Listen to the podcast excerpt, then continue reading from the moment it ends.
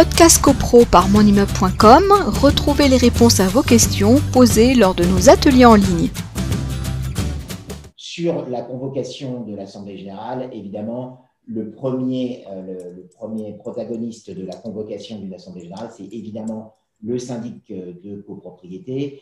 Donc, une Assemblée générale doit se tenir une fois par an. Donc, effectivement, le syndic euh, est le premier euh, à convoquer l'Assemblée générale avant l'expiration de son mandat, avec les questions usuelles à l'ordre du jour, euh, c'est-à-dire évidemment le vote d'un budget prévisionnel, l'approbation des comptes, les travaux, etc., etc. Enfin, toutes les questions classiques en matière de copropriété.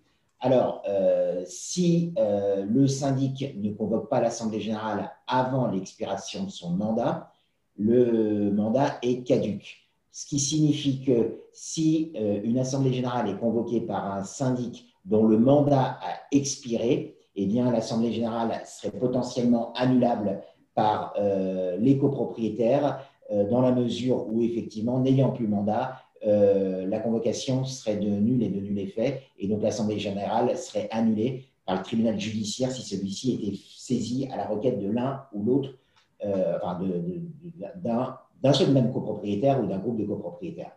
Alors, si euh, la copropriété est dépourvue de syndic, eh bien, il y a la possibilité que cette Assemblée générale soit convoqué par un copropriétaire. Donc ça, c'est, un ajout qui remonte à, quelques années, ce qui a facilité la, tâche, c'est-à-dire qu'une une assemblée générale qui n'aura pas été convoquée, eh bien, euh, euh, l'assemblée générale peut être convoquée par tout copropriétaire. Avant, il faut rappeler le système antérieur où on était obligé de déposer une requête euh, devant le président du tribunal judiciaire du lieu de situation de l'immeuble pour convoquer